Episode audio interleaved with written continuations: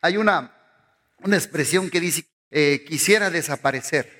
Y así le puse el tema, quisiera desaparecer. Yo sé que hoy en día están pasando cosas a nivel mundial. Y yo creo que usted se dio cuenta de lo que está pasando en, en, el aeropuerto de Kabul, allí en, en Afganistán. Mujeres con mucho miedo, todo para muchos se terminó, aspiraciones, multitudes desesperadas por los extremistas talibanes que toman el control una vez más. Muchos afganos huyen, hay mucha desesperación, economía estancada, miseria absoluta, desempleo, inflación y guerra. Y también allí hay cristianos en Afganistán. Y yo creo que en momentos así como los afganos, este, se pregunta uno, quisiera desaparecer, quisiera desaparecer. No sé si usted vio algunas noticias cuando el primer avión llevó mucha gente, mucha gente por la desesperación quiso desaparecer y no quedarse allí en Afganistán. Y yo escuché que se agarraban del avión, otros de las ruedas del avión y algunos perdieron la vida. ¿Por qué? Porque tenían ganas de huir, acomodar al lugar tenían desesperación por salir de esa situación y les daba pánico, terror en ese aeropuerto de Kabul que hay que seguir orando. Y por eso me salió este título, quisiera desaparecer. Y quiero decirles que así también se sintió David. Y hay veces que cada uno de nosotros nos vamos a sentir así, es normal. Hay ocasiones que quisiéramos desaparecer, quisiéramos correr. Eh, yo me acuerdo cuando mi mamá estaba con vida, decía, ay, quisiera tener alas como un pájaro y volar. Y quiero decirles que así se sintió el rey David, con deseos de fugarse, de irse lejos, de tirar la toalla, con un anhelo de gritar, sáquenme de aquí.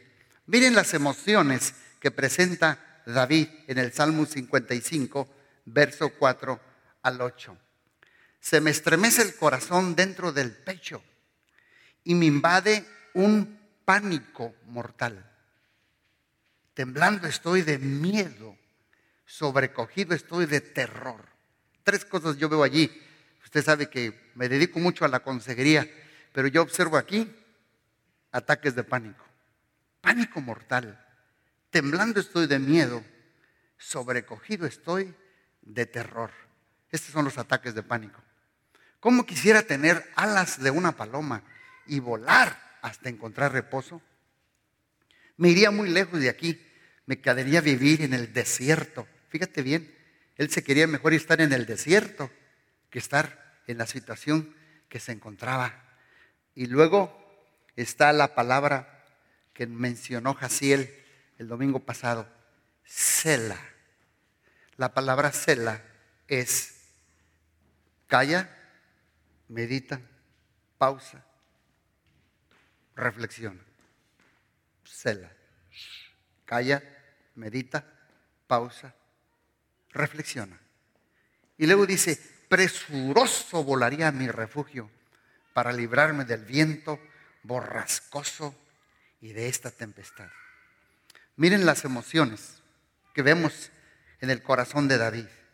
Todas estas emociones que David presenta aquí son emociones tóxicas, enfermizas en el corazón. David está diciendo, eh, eh, eh, estoy sintiendo que tengo ganas de volar, de desaparecer, de huir. Estoy expresando que lo que estoy pasando no tiene solución. Y aquí David estaba pasando una ofensa de uno de sus mejores amigos. Y David se sentía muy ofendido. A lo mejor alguno de ustedes está pasando diferente situación económica, matrimonial, de un juez, de falta de economía, de una casa, de algo, de la enfermedad, que te sientes así como David, que estás experimentando estos sentires que yo les llamo trastornos de pánico y ataques de pánico o trastornos de ansiedad. Miren, en consejería yo he aprendido esto, lo voy a decir muy rápido. Un trastorno de pánico que nos muestra el Salmo 55 es esto. El trastorno de pánico se refiere a ataques de pánico referentes e inesperados.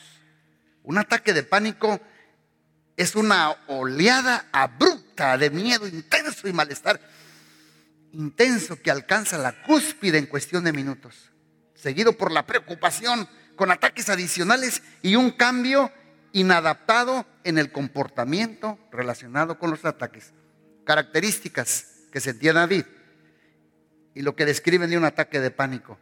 Palpitaciones cardíacas, sudoración, temblor o agitación, sensación de dificultad respiratoria, ah, asfixia, sensaciones de ahogarme, atragantarse, dolor en el pecho, malestar, náuseas, sensación de mareo, escalofríos, sensaciones de calor, sensaciones de entumecimiento, hormigueo, pérdida de la realidad, sensación de irrealidad, despersonalización, estar separado de uno mismo, miedo a perder el control y por cierto, miedo a morir. Y si no lo paramos, pues nos vienen los trastornos de ansiedad, que esa después se las digo. Entonces, a todos estos sentimientos y pensamientos y emociones que estaba experimentando David y fueron causadas por alguien que era su amigo, pero ahora es su enemigo. Y David quería volar, David, desaparecer y salir huyendo en el desierto. Imagínate, imagínate a David. No sé si David era una persona perfeccionista, pero si alguien por aquí eh, tiene la personalidad de perfeccionista, oh, pues se le agrava más. Porque una persona perfeccionista es querer que todo se vea bien y perfecto. Porque perfeccionismo es lo que tú defines, que todo sea perfecto. Y es una manera de querer controlar a la gente, a tu ambiente y a lo que te está sucediendo. ¿Y sabes qué? Te frustras muchas veces con cosas de tu físico, de la vida, del mundo, o algo que no esté bien en orden y arreglado. Entonces vemos aquí que para David era algo que no tenía solución y fue una herida. Para otros como tú y yo puede ser un mal hábito, puede ser el perfeccionismo y quiero desaparecer, salir huyendo. Y quiero decirles que salir huyendo es una tentación y no es pecado querer desaparecer. Porque aún Jesús lo enfrentó en el Getsemaní. Dijo, si es posible, pasa de mí esta copa. Pero si es posible, quiero salir huyendo. Si es posible, quiero correr y quiero volar y quiero desaparecer. Vuelvo a repetir, no es malo sentirse así y expresarlo. Porque todo el ser humano lo siente en momentos o situaciones difíciles. Pero aunque no es pecado, es tóxico es tóxico para mi cuerpo, para mi alma y mi espíritu. Y necesito superarlo. Necesito sobresalir de estas emociones y estos pensamientos tóxicos. Entonces, Pastor Gamaliel, ¿qué debo de hacer? Bueno, no huyas, sino córrele a Dios. ¿Qué hizo David? Número uno, David no huyó, sino le corrió a Dios. Miren lo que dice el Salmo 55, 16 al 18. Me siento así, quiero desaparecer, quiero volar, quiero tirar la toalla, me siento desanimado. Dice, pero yo clamaré a Dios y el Señor me salvará. Mañana, tarde y noche clamo angustiado y Él me escucha aunque son muchos los que me combaten, Él me rescata, me salva la vida en la batalla que se libra contra mí. ¿Qué tengo que hacer es correrle a Dios. No le corras, no huyas, no te vayas. Córrele a Dios cuando te sientas así en esta batalla. Si huyes, la verdad, es la única manera que pierdes. Porque la única manera que Israel perdía es cuando huía del enemigo. Y Dios no quiere que huyamos, sino, como les he dicho siempre, que le pongamos pecho a las balas, correrle a Dios y enfrentarse al enemigo. ¿Qué hizo David? Le corrió a Dios. Dios le decía a Israel, regresen, no huyan, yo estoy con ustedes. ¿Saben por qué? Porque yo me he dado cuenta que cuando corremos, el verdadero enemigo es muchas veces una obsesión dentro de mí, es una emoción tóxica dentro de mí, hoy es una batalla interna y mental. Y si huyo, el único que va conmigo, pues soy yo. Y me lo voy a llevar adentro. El único que te acompaña es tu propio rollo. Tus propios problemas te los vas a llevar. Es un rollo que tú traes. Por eso Pablo le dice a Timoteo, ten cuidado de ti mismo. El peor enemigo del pastor Gamaliel, pues es Gamaliel mismo. ¿Me están escuchando? Tu peor enemigo no soy yo, ni es aquel, ni es el otro. Tú eres tu peor enemigo. No le huyas, no le corras. Córrele a Dios. No le corras a la gente. Córrele a Dios. Hagamos lo que hizo David. Él corrió a Dios en vez de huir del problema. Porque si huyes, el único que va contigo eres tú, el único que te acompaña es tu rollo y es un asunto interno que está dentro de ti y no fuera de ti. Y una dificultad que yo no supero me seguirá a donde quiera que yo vaya. ¿Cuántos dicen amén? Miren, hay un versículo que personalmente es uno de mis versículos que este, favoritos, podría decir. Yo lo veo así como un manjar que tengo en el refrigerador y que cada vez cuando me siento así, voy al refrigerador y digo, ah, yummy, yummy for my tummy. Ah, esto me gusta. Y este es un versículo que a mí, yo siempre que lo leo digo, yummy, yummy for my tummy. Estas son espinacas para mi corazón. Es Jeremías 12:5. Dice, si los, si los que corren a pie han hecho que te canses, ¿cómo competirás con los caballos? Cuando alguien me dice, pastor, me miró feo. yo digo, si corriste con los de a pie y te cansaste, ¿cómo quieres tú llegar a ser príncipe? Hay veces que Dios me dice, ¿quieres unción más grande? digo, sí, dice, demonio más grande.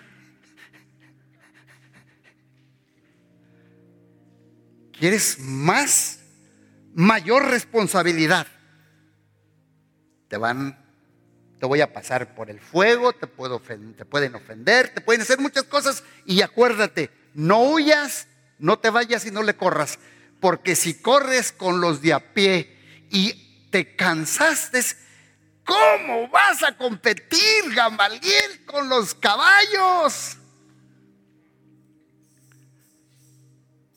Si te tumbó un enano, problema enanito. Te dijo, me siento bien desconchinflado. Me siento bien apagada, dicen unos. ¿Y por qué? Es que me pasó esto. Si corriste con los de a pie y te cansaste, ¿cómo vas a pelear? Y luego dice allí, si te sientes confiado en una tierra tranquila, ¿qué harás en la espesura del Jordán? Porque en el Jordán había leones. Iba subiendo los de a pie, los caballos y los leones. Como que Dios nos va llevando en escala. Por eso Dios nos dice, no huyas, córrele a Dios. Cuando te sientes y me siento en estas condiciones, porque si en lo poco no soy fiel, pues imagínate, si un problemita me hizo correr, si una llamada de atención de tu jefe ya quieres tirar la toalla, ¿cómo vas a querer tú ser un jefe un día? no me agache la cabeza, montonero. Me dice, pastor, ya quiero quitar. ¿Por qué? Porque mi jefe me, me, miró, me miró feo. Digo yo, y yo le digo, ¿y quieres poner tu propio negocio? Si corriste con los de a pie, te cansaste, ¿cómo vas a pelear con los de a caballo? Tenemos que seguir en la carrera, tenemos que seguir en la batalla. ¿Cuántos dicen amén? Miren, no está, en, no, no está en el PowerPoint, pero se los doy por la misma ofrenda. Jeremías 48, 10 dice, maldito el soldado que volviere de la guerra sin haber llenado su espada con sangre. Este pasaje me gusta mucho a mí. Ya lo he mencionado varias veces y yo creo que muchos dicen, ¿y eso qué significa? Pues que no peleó, que no guerrió, que no le puso el pecho a las balas. Jeremías 48, 10, lo vuelvo a repetir, maldito el soldado que volviere de la guerra sin haber llenado su espada con sangre. Como que Dios nos está diciendo, Gamaliel, no seas miedoso, aplatanado y no te arranes. No seas miedoso, no te aplatanes, no le corras, coyote. No te arranes, ponle el pecho a las balas, córrele a Dios y amacízate. Quítale a tu carro la reversa. Y cuando te canses, métele el 4x4.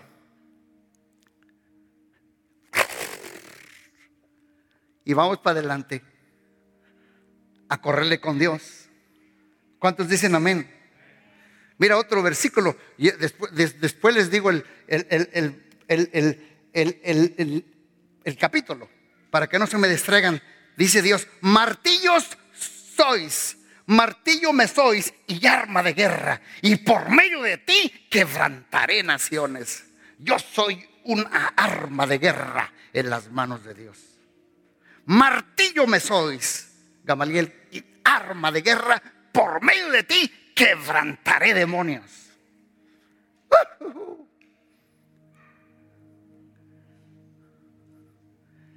¿De dónde está sacando? Pues me gusta Jeremiah. Todos son del libro de Jeremías. ¿Y cómo venzo? Y me salgo de toda emoción tóxica y de todo, pues córrele a Dios. Otro, el que sigue es clama a Dios.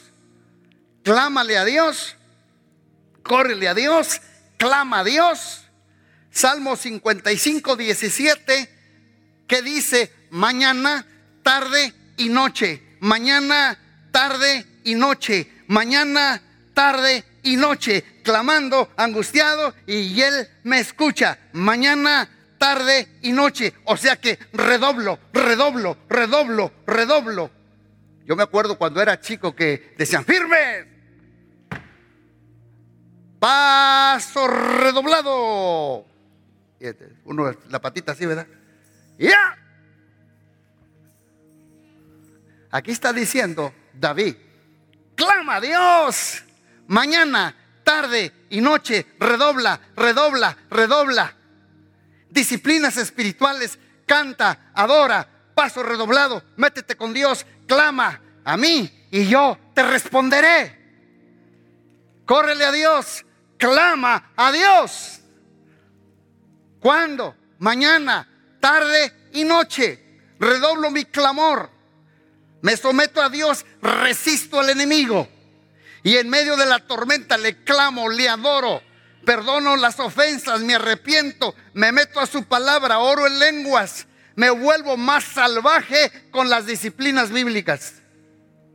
Cuando pegó el COVID el 2020, le dije al enemigo, ah, nos quisiste encerrar, ahí te voy, voy a leer toda la Biblia para que se te quite. Y ahorita ya me faltan tres libritos de la Biblia. Y ahora la leí de atrás para adelante. Antes la leo de adelante para atrás, ahora de atrás para adelante. O sea que redoblé el clamor con Dios. Me, meto con Dios y me meto con, con, con el Espíritu Santo. Y hay veces que le digo, Espíritu Santo, embriágame. ¿Cuántos saben que hay un pasaje que dice, no os embriaguéis con vino? sino antes embriáguense y sean llenos con el Espíritu Santo. ¿Cuántos han leído este pasaje? ¿Saben para mí qué es eso? Pues yo así lo veo, eh, porque si yo estoy bien embriago de Dios, bien borracho, entonces, pues hago igual que un borracho. Un borracho sin dinero dice, tengo billete y anda calaco. ¿Por qué dice traigo billete? Porque anda bien borracho. Un borracho con moretones dice, aquí no pasó nada, compadre. porque está borracho. Un borracho caído dice, no me dolió. Un borracho ya picado dice, aquí pidan, yo pago, aunque se quede sin nada. Y un borracho que no sabe cantar, empieza a cantar hasta las de Vicente Fernández. En otras palabras, cuando yo me meto con Dios, cuando yo redoblo, cuando yo clamo, entonces ¿qué hay en mi vida? Hay victoria, hay poder, hay presencia, hay unción, hay arranque, hay, hay, hay unción de Dios para romper todo yugo en mi vida. Olvídese de los demás en tu propia vida. Y como que te vuelves a agarrar la fuerza. No sé por qué estos días dije a mi esposa, me volvió una, una fuerza bruta de buscar más fuerte la presencia de Dios y redoblar mi clamor. Ya que clamé, ¿qué voy a hacer? Encomiendo a Dios mi afán. Voy a encomendar a Dios mi afán. El siguiente punto. Encomiendo a Dios mi afán. Encomendar a Dios nuestro afán. Salmo 55, 22. Miren lo que dice. Encomienda al Señor tus afanes y Él te sostendrá. No permitirá que el justo caiga y quede abatido para siempre. Lo vuelvo a repetir. Encomienda al Señor tus afanes, tus preocupaciones, tus afanes, tus mortificaciones, tus miedos, tus heridas, y Él te sostendrá. No permitirá que el justo caiga y quede abatido para siempre. Entrégale a Dios tus afanes. Dile, Señor,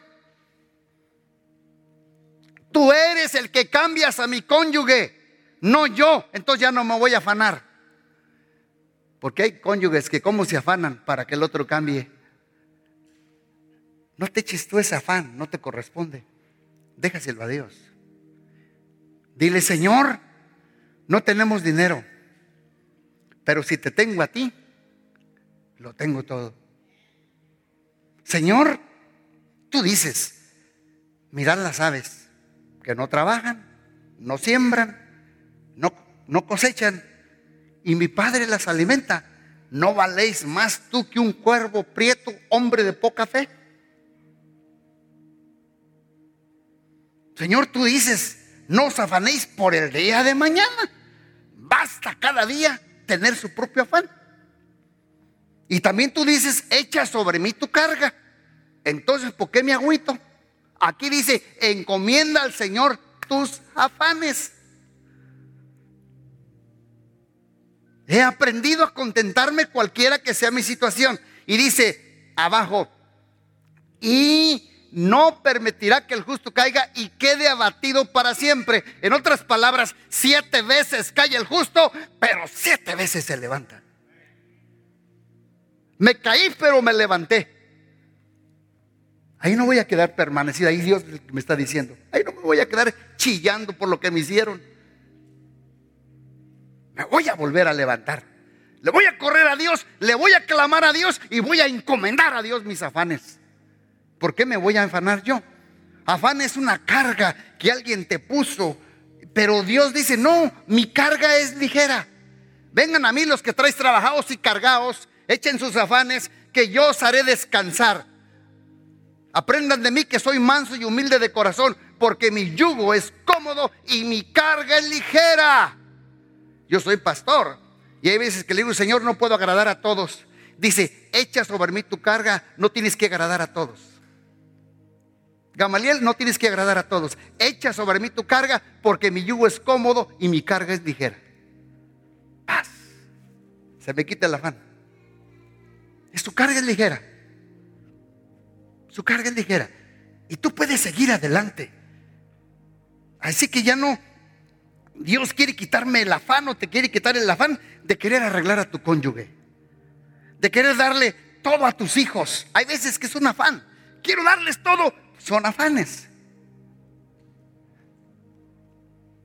Yo recuerdo una persona que dijo, no, ¿sabe qué, pastor? Yo no me meto con el diablo porque el diablo un día me dijo que ataca a mis hijos.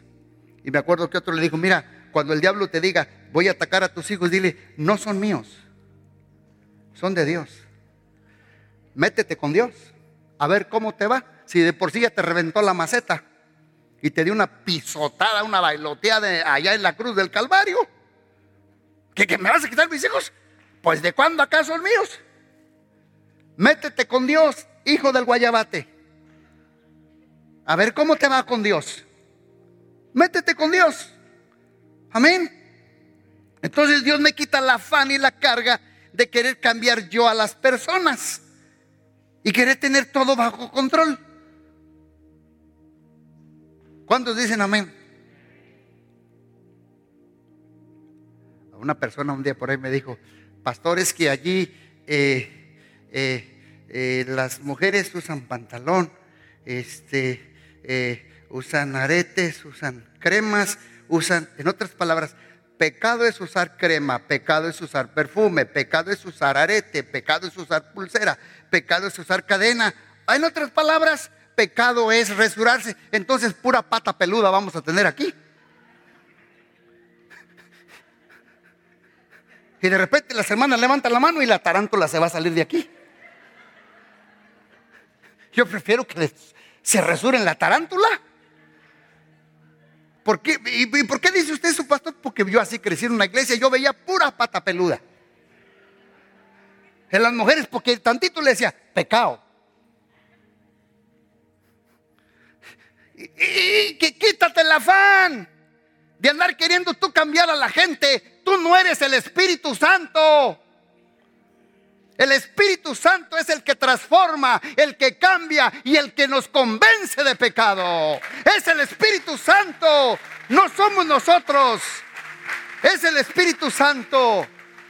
Hay veces que yo he juntado con gente que está aquí o algo así y veces eh, la otra vez me llevé a alguien en el carro y le dije, mira, yo sé que te gusta mucho chuparle la cola al diablo, porque te veo que traes muchas cigarros aquí y otras cigarros, pero aquí en el carrito te voy a llevar acá, pero aquí nomás no me fumes porque yo soy, yo soy este alérgico al humo.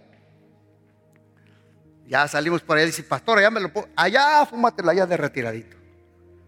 A ti te quiero y te quiero mucho. Pastor, y no es pecado. Yo no sé, yo nomás te estoy presentando a Cristo. Me lo llevé. Yo creo que lo vieron por ahí en los bautizos. A esa persona que me llevé, ese gorrudo que me llevé, me dijo, yo soy bien machito. Pues se le quitó lo macho en el regreso a casa. se subió a mi carro y sentí la presencia de Dios. Dije, ahora sí, lo que te truje, chona. Y dice, Señor, quémalo, no mando los achicharres. Y yo iba manejando así y empecé a orar en lenguas. Y dice, pastor, y se quita el sombrero. Necesito un consejo. Le empecé a dar consejo. Las lagrimotas que le quemé. Y no, pues que, que tú eras macho y no llorabas. Digo, soy un macho chillón. Siento bonito. Le dije, te tocó el Espíritu Santo. Porque cuando el Espíritu Santo toca a alguien, lo cambia de adentro hacia afuera y los transforma. No es el hombre. La Biblia dice que el temor del hombre te pone lazo. Es el temor a Dios. Es el principio de la sabiduría. Así es que no te afanes por querer cambiar a la gente. Y que todo tiene que estar bajo control. Y luego dice, no permitirá que el justo caiga y quede abatido. Si yo clamo a Dios, si yo encomiendo a Dios, Dios no va a permitir que yo esté allá abajo caído. Entonces, ¿qué es lo que Dios va a hacer? Que el crisis o donde yo estoy tirado o caído, sé que es temporal y sé que esto va a pasar. Esto también va a pasar. Esa frase yo la saqué de una historia que yo leí hace tiempo atrás de un rey, un rey muy rico que había conquistado todo, tenía muchas riquezas, tenía mucho dominio, había conquistado reinos, estaba muy contento y un día juntó a los de la cónclave del reino, a los más sabios de los sabios de los sabios y les digo, oigan, quisiera que ustedes escribieran una frasecita pequeña que, que, me ayude para mis momentos más críticos en la vida.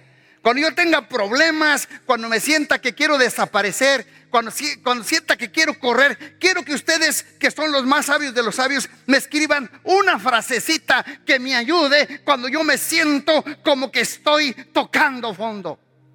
Y ya, le escribieron una frasecita. Y la metieron en un papelito pequeño,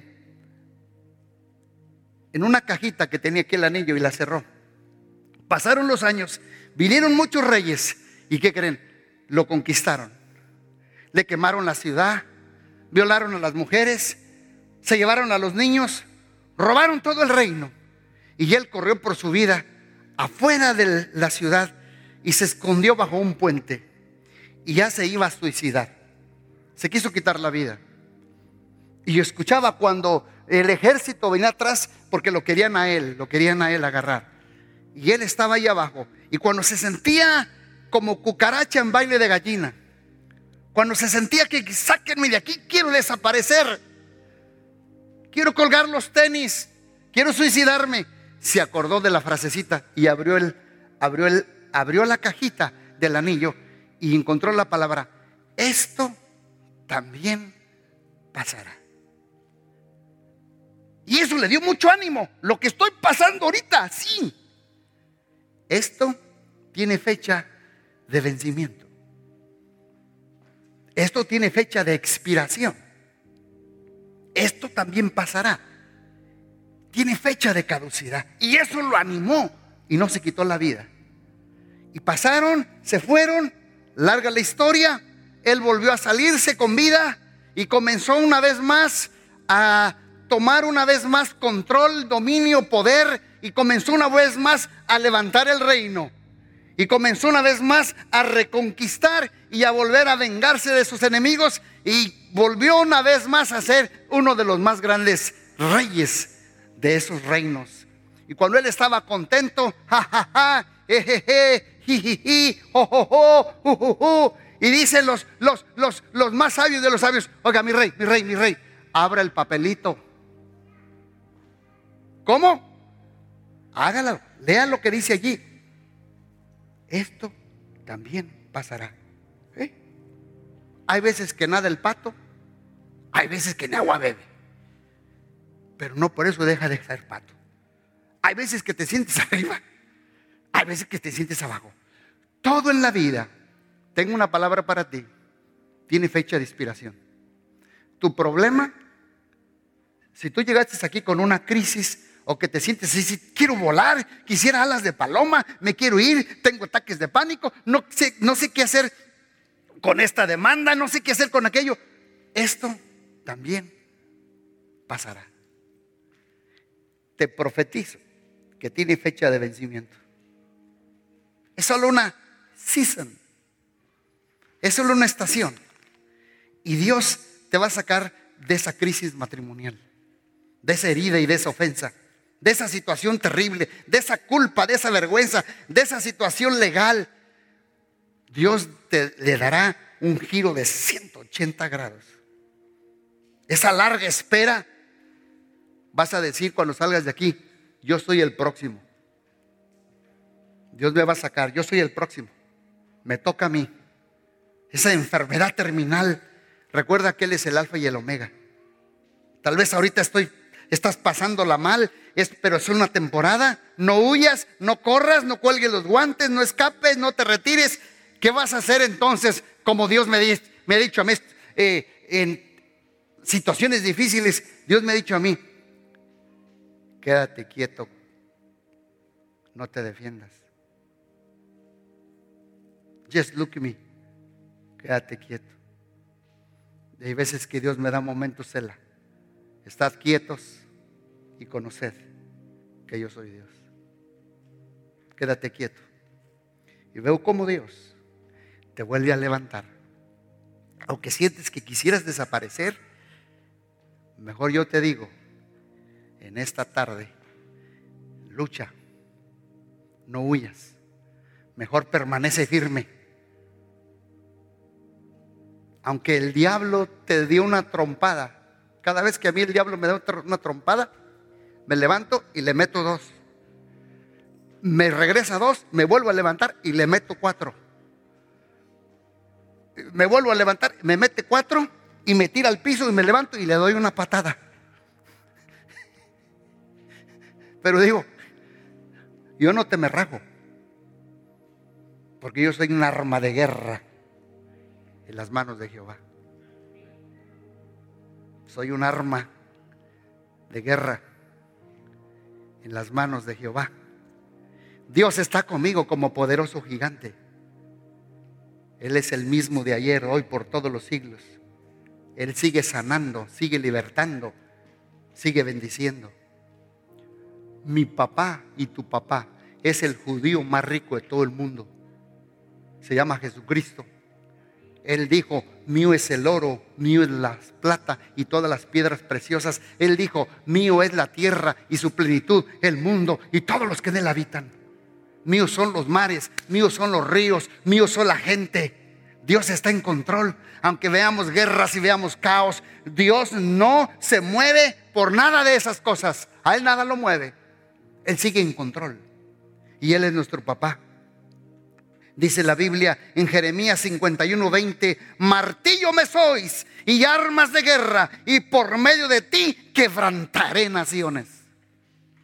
Lo vuelvo a leer, Isaías 51, 20. Dios me ha dado esa palabra vez tras vez. A mí me dice Gamaliel, martillo me sois y arma de guerra, y por medio de ti destruiré reinos.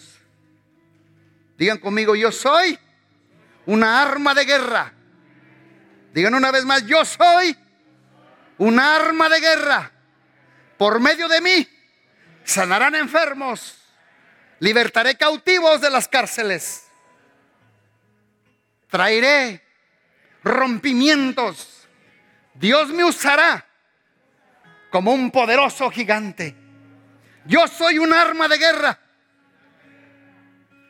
Diga el débil, fuerte soy. Diga el, pobre, rico soy. Y digan todos, todo lo podemos en Cristo que nos fortalece. Y cuando tengas ganas de desaparecer, di, todo lo puedo en Cristo. A Él correré, a Él clamaré. Y esto también pasará. Porque Dios está conmigo como poderoso gigante. Y no me voy a dar por vencido. Tengo una palabra de Dios para ti. Dice el Señor que Dios traerá las riquezas del impío y se las dará a sus hijos. Las riquezas del impío están reservadas para el justo, para nosotros, los que somos sus hijos. Digan conmigo, Dios, estoy listo para que me vuelvas a llenar. Estoy listo para que me vuelvas a bautizar con el Espíritu Santo y con el fuego.